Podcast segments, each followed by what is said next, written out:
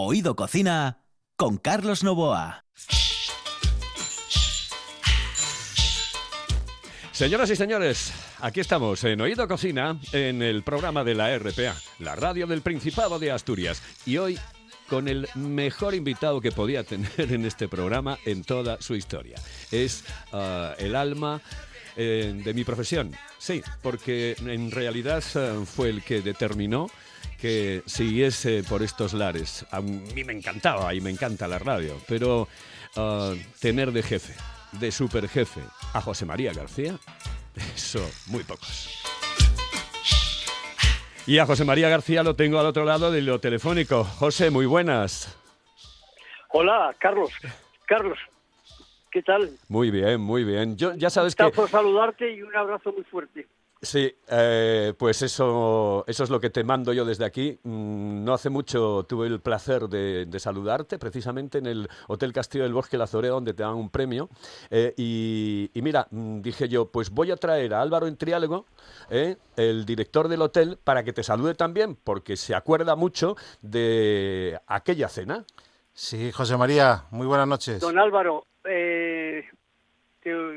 yo sí que te recuerdo porque eh, eres la generosidad eh, convertida en director y qué, casa más maravillosa y se lo recomiendo a todos los asturianos que se den una vuelta por ese auténtico emporium del buen comer y del mejor beber, incluso para los astemios. muchísimas gracias, José María. Muchísimas, muchísimas gracias. Te lo digo de corazón porque bueno, eh, todavía te recordamos eh, a menudo todos los, que trabajamos allí y la verdad es que fue una experiencia tan bonita el, haber podido... Por cierto, que hace, hace poco tiempo me encontré a tu, al gran jefe.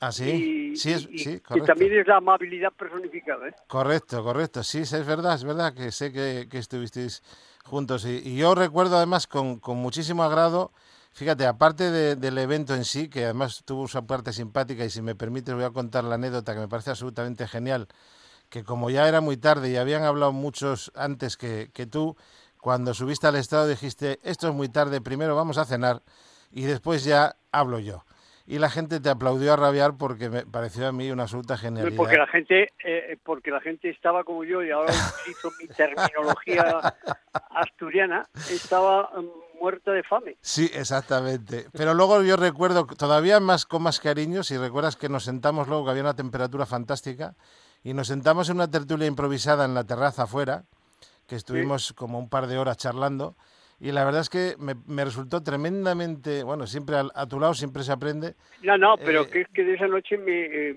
me ha encantado, me encantó casi todo.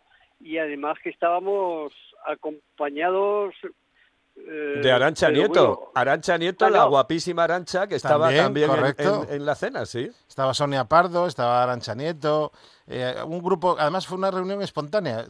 Vamos, de, de 10 para arriba. Sí, pues. Porque además de. A mí me encanta las mujeres, me gustan guapas y demás, pero después que pasa un cuarto de hora, digo, si piensan, mucho mejor. Ah, este José. Fue, fue una, de verdad que fue un momento que todos recordamos y, maravilloso. Y, por eso le doy pues las gracias a Carlos. Le doy las gracias a Carlos por permitirme entrar y saludarte, José María. De verdad. Yo le, y yo, y yo os doy las gracias a vosotros porque sé que os portáis muy bien con Carlos y el que se porta bien con Carlos es amigo mío. Ay, ay, qué bien, José, qué grande.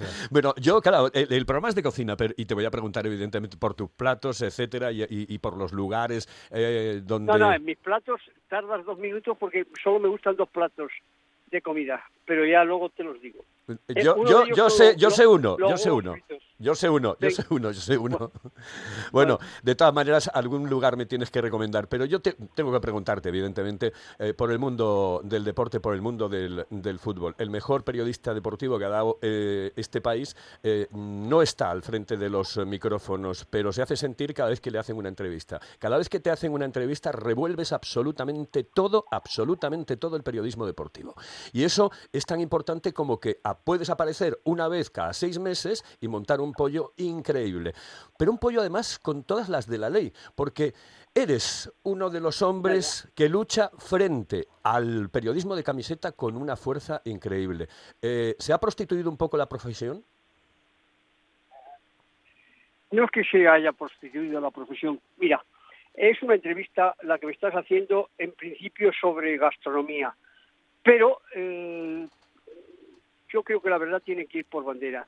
El periodismo en un país llamado España, que es mi país y a la que quiero con todo mi corazón, ha dejado de ser periodismo. Los periodistas no son periodistas, son propagandistas. Eh, ¿Por qué? porque mm, hay un problema gravísimo. Mira, un porcentaje elevadísimo, iba a decir la totalidad, pero no es la totalidad, las empresas de comunicación están en quiebra técnica. Si mañana eh, el director del hotel y yo ponemos un negocio y estamos en la situación que están el 95% de las empresas de comunicación, lo tenemos que cerrar porque hay una cosa que se llama técnicamente, y él sabrá más que yo de esto, quiebra técnica. Hay empresas importantes, por ejemplo, Prisa, que es el grupo que más favores ha recibido de un gobierno, gobierno socialista, y luego del PP por la genialidad de una torpe vicepresidenta, que deben más de, han llegado a deber 3.000 millones de euros y ahora están en una deuda de 1.500 millones y todavía cantando eh, victoria. Hoy, el, por ejemplo, el diario El País no lo dirige el director, lo dirige el Banco de Santander. Bueno, entonces, ¿qué les vas a pedir a los periodistas? No, no, no hay milagros, no hay, no hay, no hay milagros. Tú oyes, por ejemplo, periodista es pluralidad, periodista es independencia. Claro, ¿cómo vas a poder, cómo pides pluralidad, cómo pides independencia a esta gente? Yo no es que quiera salvarlos por encima de todo, pero mira, yo cuando voy, por ejemplo, a encuentro con algún compañero, es compañero, hola maestro, digo, maestro yo, pero ¿de qué coño voy a ser yo maestro? ¿Tú no has visto lo que he dejado yo por el mundo? No quiero dar nombres, porque son chicos que conmigo se han dejado eh, la piel. Pero ya estaba tan cabreado que hace poco cogí a uno de ellos y le dije, oye, te oigo, te leo. Tú cuando llegas a casa con las cosas que dices hoy blanco y mañana negro con absoluta y, sin, sin, ninguna eh, fidelidad, sin ninguna credibilidad, tú les puedes mirar a la cara, tú le puedes mirar a la cara a tu hijo y me dice jefe, porque todavía me siguen llamando jefe, es jefe, pero le puedo dar hasta de merendar. Es triste. Pues realmente mm, cuando uno tiene que anteponer, evidentemente eso e, es, triste, pero es así. en realidad. Eh, José, eh, ¿cualquier tiempo pasado entonces fue mejor? Sí, sí. Yo creo que para mí nunca cualquier tiempo pasado fue mejor, pero en este caso concreto la excepción confirma, la excepción confirma la regla.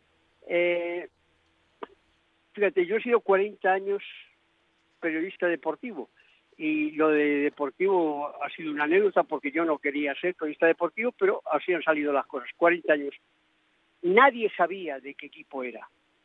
Nadie, porque no era de ninguno. Porque un periodista en activo no puede ser de ninguno. Hoy tú ves a periodistas, el subdirector de un periódico escribiendo mi equipo vamos a ganar. Y con una bufanda del Madrid. Pero es que son igual los, los periodistas políticos. Que y los periodistas políticos, ¿cómo son? Exactamente lo mismo.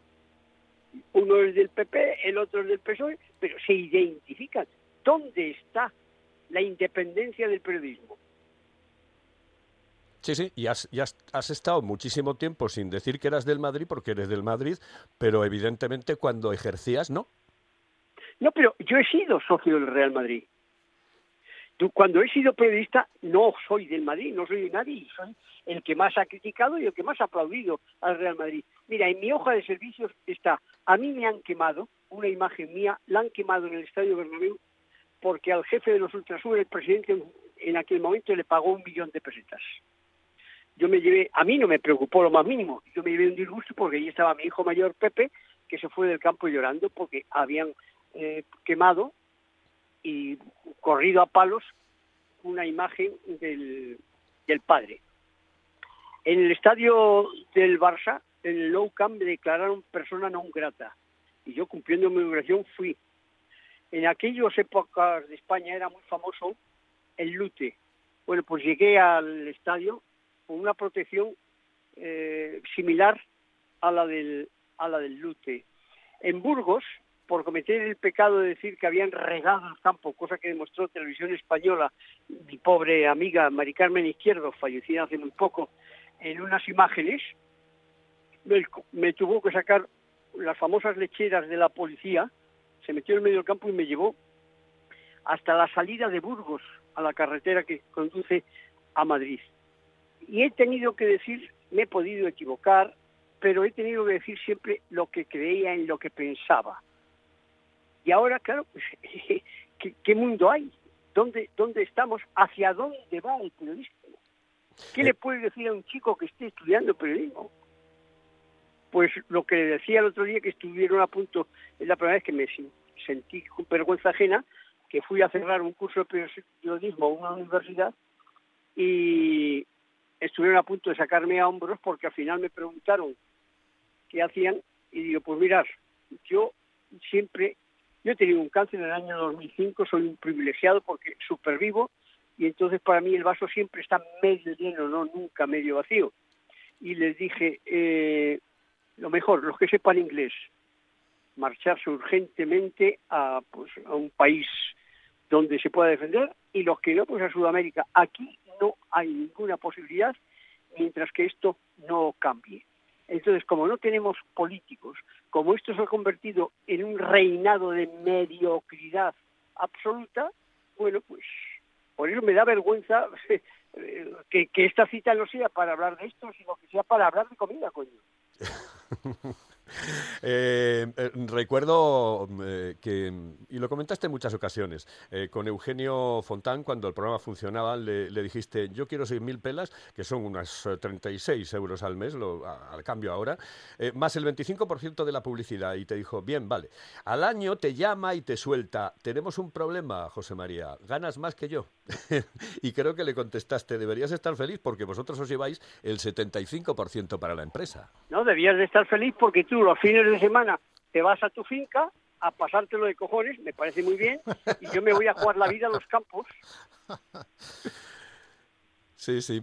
Eh, todo el mundo sabe por qué te, por qué, mm, eh, te apelaron eh, cariñosamente el butanito. ¿Quién te puso exactamente el, el, apelativo y por qué? Pues fue el hijo, de, el hijo de César González Ruano, que era compañero mío en, en el diario Pueblo, y entonces yo iba a los partidos eh, con, un, con una chamarra que me cubría la cabeza de color butano, que casi arrastraba porque eh, yo no mido un 80 y bueno, eh, mis amigos me llamaban el butanito de forma y manera cariñosa y alguno lo utilizaba pues para ofenderme con lo a lo fíjate que no me no me preocupa lo, lo más mínimo eh, bueno, es que al final se convirtió prácticamente en el apelativo más cariñoso, que se te podía que se te podía eh, denominar. En la última, el último ejemplo lo tenemos en el pasado sábado que Carmen regala en el diario El Mundo escribe una columna donde me pone por las nubes y merecidamente.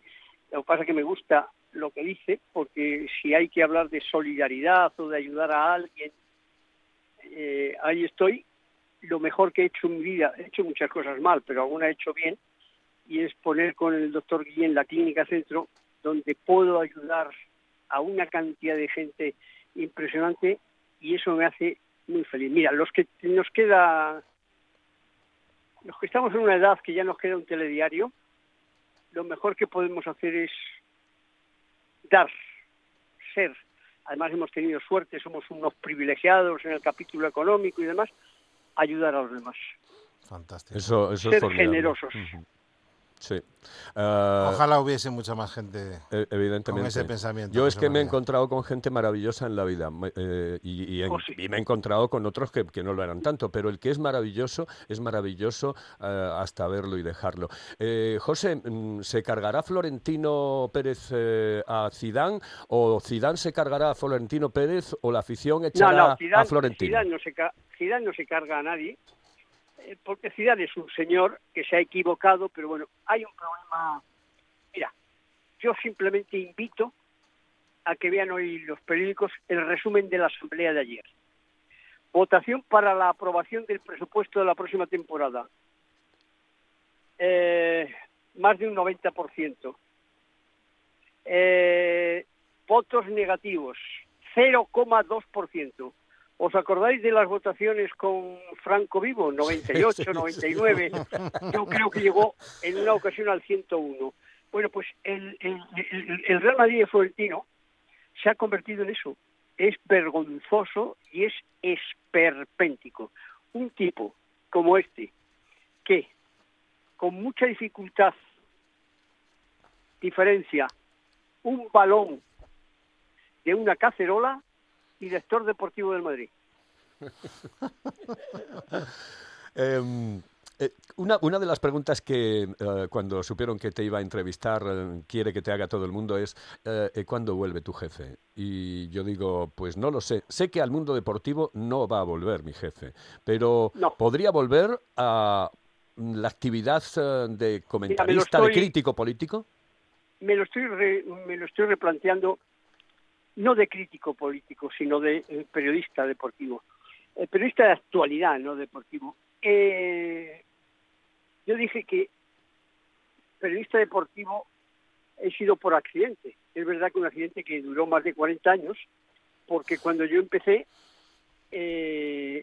hice una primera entrevista a un representante político, Diario Pueblo, había 17 preguntas al día siguiente aparecieron publicadas siete. El que preguntaba, el que respondía era un genio y el que preguntaba yo, un gilipollas. Dije, primera, primera y última, porque además el personaje al que yo entrevistaba era un modelo. Entonces en las Cortes Españolas estaba el tercio de cabezas de familia, con lo cual se suponía que sus señorías las eh, integrantes de ese modelo pues eran también un modelo. Bueno, pues este no. Su elección se la había pagado unos grandes almacenes, que no eran el corte inglés, sino Galerías Preciados, fíjate donde nos remontamos, y en su vida personal había cambiado a su santa de 40 por dos de 20. No está nada mal la elección, pero no era lo más significativo. Bueno, pues la censura y a partir de ahí me dijo don Jesús de la Serna, que era el director de periódico, mira, el periodismo que tú tienes que hacer solo tiene dos vías. Una, eh, o bien información política, no puedes, o bien información municipal al alcalde Leña al Mono, o bien información deportiva. Y pensé que era menos aburrido el deporte. Ahí empecé. Luego ya con el tiempo fui teniendo éxito y en las, en las emisoras que estuve, he estado en todas las emisoras del país, menos en Radio Taxi, cosa que todavía no descarto. Y, claro, era una garantía de éxito porque yo hacía el dinero a las 12 de la noche, la publicidad, y entonces no me pude, no me pude cambiar. Yo estoy pensando, he estado pensando en volver. Yo tengo muy claro una cosa que no entiende la gente. No hay nadie imprescindible. García desapareció, la vida ha seguido, nadie hay imprescindible, pero sí hay gente más necesaria o menos. Yo ahora siento, yo quiero mucho a España, yo soy español por eh, todos los poros de mi pequeño, de mi pequeño cuerpo, pero para devolver, volvería para ayudar, ayudar a este país en la medida de nuestras posibilidades. Pero mis hijos ahora los dos eh, están triunfando en sus respectivas profesiones, eh, y yo les he complicado mucho la vida desde los 12 años con policía. y entonces volver, fíjate cómo está ahora la situación, pues mm, es complicado. es complicado por ellos. Y después hay otra cosa. Hay un medio que aguante hoy la independencia de García. Por ejemplo, el primer programa, hay que fumigar al PP. Porque todos los que han mandado, casi todos los que han mandado en el PP, son unos chorizos. Y dar los nombres. ¿Quién lo aguantaría? Pues yo creo que poca gente. De todas formas, te voy a hacer una pregunta em, con respecto a esto, y ya que estamos en un programa de cocina, pues que tenga algo que ver con ello. ¿A qué políticos les falta un hervor? Pues, hombre, tengo una anécdota con lo de un hervor. Hace poco tiempo, pues yo creo que hace menos de un año, yo estaba cenando con unos amigos y mi mujer, y en ese mismo restaurante estaba José Luis Rodríguez Zapatero que ha sido posiblemente el peor presidente o el segundo peor presidente en la historia de este país, pero también el mejor ex presidente hasta que ha aparecido su, su concomitancia con Venezuela. Y iba con un grupo de, de amigos, bueno, me ve, nos saludamos, y le dice uno de ellos, pero hombre, ¿cómo le saludas? Si este decía siempre que te faltaba un hervor. Y le digo, me adelanté a José digo, claro, si es que mm, el presidente me tendría que haber puesto un piso en la castellana, que no necesito, pero porque yo le dije que le falta, yo decía que le faltaba un hervor y resulta que no le faltaba uno, le faltaban diez. Había sido todavía generoso. Mira, eh, Ayer, ayer dice en la portada de la ABC una cosa genial el presidente gallego, que nuestros políticos son adolescentes. Eh, es verdad, pero además de adolescentes son mediocres. Hay un problema gravísimo. España es una empresa con más de... Fíjate el presupuesto que tiene, billones el presupuesto de esa empresa llamada España con 48 millones de socios. Eh, el presidente de esa empresa tiene un sueldo de 80.000 euros al año, pero nombra a dedo al presidente de Telefónica, 3 millones, al presidente de Endesa, 5 millones, etcétera. Entonces, ¿qué pasa? Que a la política, hoy, el consejero delegado de cualquier empresa mediana gana 300, 400 mil euros. ¿Qué sucede?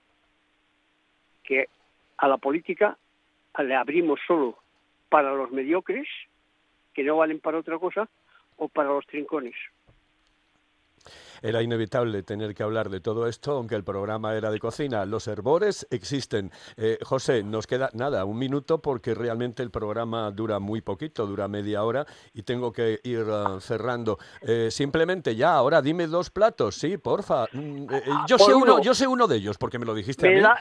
el que tú sabes, medalla de oro, arroz con leche.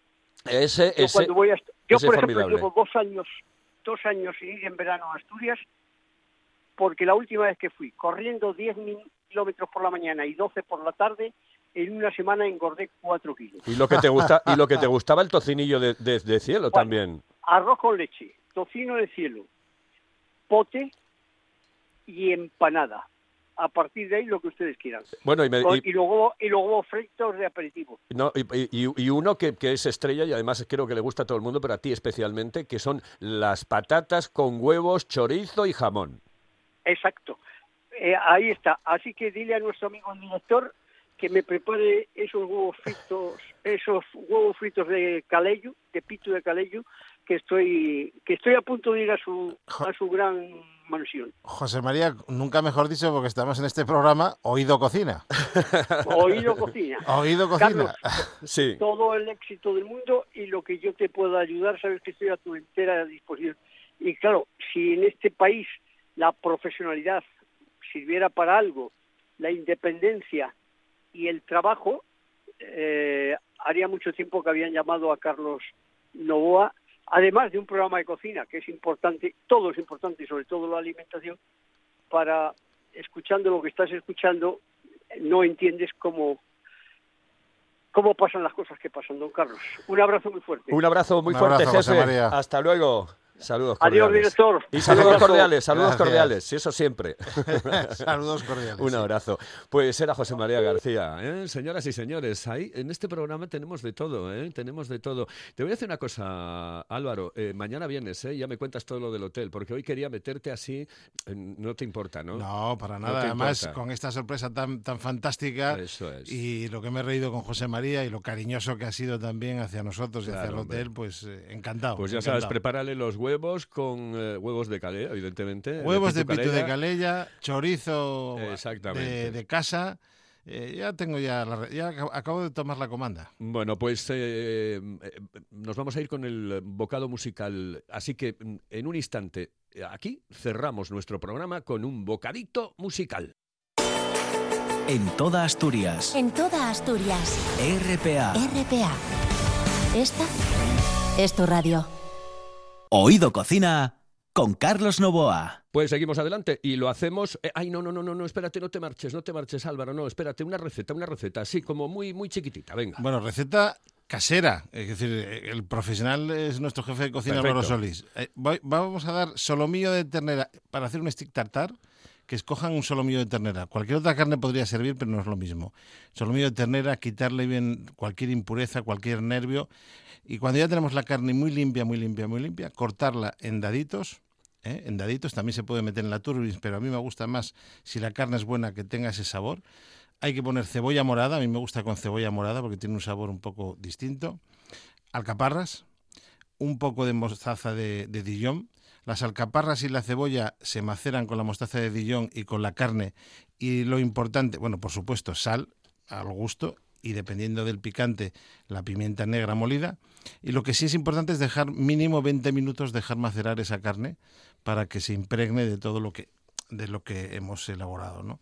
Con la cebolla, las alcaparras y la mostaza de Dijon, eh, la sal y la pimienta negra. Y luego, si alguien le quiere dar un toque un poco más picante con algo de tabasco o con un ají, bueno, pues eso va un poco al gusto. Y luego, para rematar, un huevo de codorniz, lo que es la, la yema Sí, eh, cruda sí. o ligeramente vapeada, por si a alguien le da un poco de repelús. Pero eh, lo que se llama el stick tartar, que llamaban los franceses cheval, que a caballo, eh, con el huevo encima para coronar. Perfecto, perfecto, perfecto. Ah, me parece estupenda la, me parece estupenda la receta. Así que mañana te tengo aquí me hablas del hotel, que quiero que me hables del hotel. ¿eh? Mañana sabes que voy a tenerte a ti y voy a tener a Radomir Antich. Un, un grande, un Sí, grande, mañana, sin duda. mañana va a estar aquí. Radomir Antich contigo. Sí, Pues un placer, porque además- es un grande, una, una gran persona, Gran un persona gran y tipo, gran profesional. Exactamente, y poco valorado en algunos de los sitios donde estuvo. Por ejemplo, en el Real Madrid, en la temporada 92 lo echaron y iba el primero. Bueno, el primero iba. el Real Madrid es que Es una sí, silla muy caliente. Evidentemente, pero, muy- pero hombre, y- pero ir el primero y que te echen es lo último ya. Bueno, pues este es un programa que habla de cocina, pero hoy, claro, invitas a García y como para decirle tú de lo que tiene que hablar. Tiene nunca mejor dicho la sartén por el mango. Exactamente, siempre la sartén por el mango. Mi jefe es espectacular. Bueno, pues eh, gracias Álvaro por estar con nosotros. Nos vamos a quedar con una canción eh, que cantaba, cantaba, creo que Vainica doble con Joaquín Sabina. ¿eh? Y Sí. creo que no sé si la había, no sé si la había compuesto Joaquín Sabina o, Tengo que Sí, pedir, el, yo creo que sí, igual. tengo que pedir igual. el comodín de la llamada. Pues, eh, pues eh, ahí nos, nos quedamos con la canción, con este tema musical. Eh, por cierto, era de uno de los primeros mm, programas de, de cocina, Cocina. que hubo en, en Si- España, si que no era el primero. Elena Santonja. Si no era el primero. Sí, señor. Si no fue el primero. sí. Bueno, pues saludos cordiales. Saludos Nos vemos. cordiales, Hasta gracias. luego. con su ajo y su pepino. Con arroz bonito, con tomate, cochifrito, caldereta. Migas con chocolate, cebolleta en vinagreta, morteruelo. La con con grelos, bacalao, ajísbil y un poquito perejil.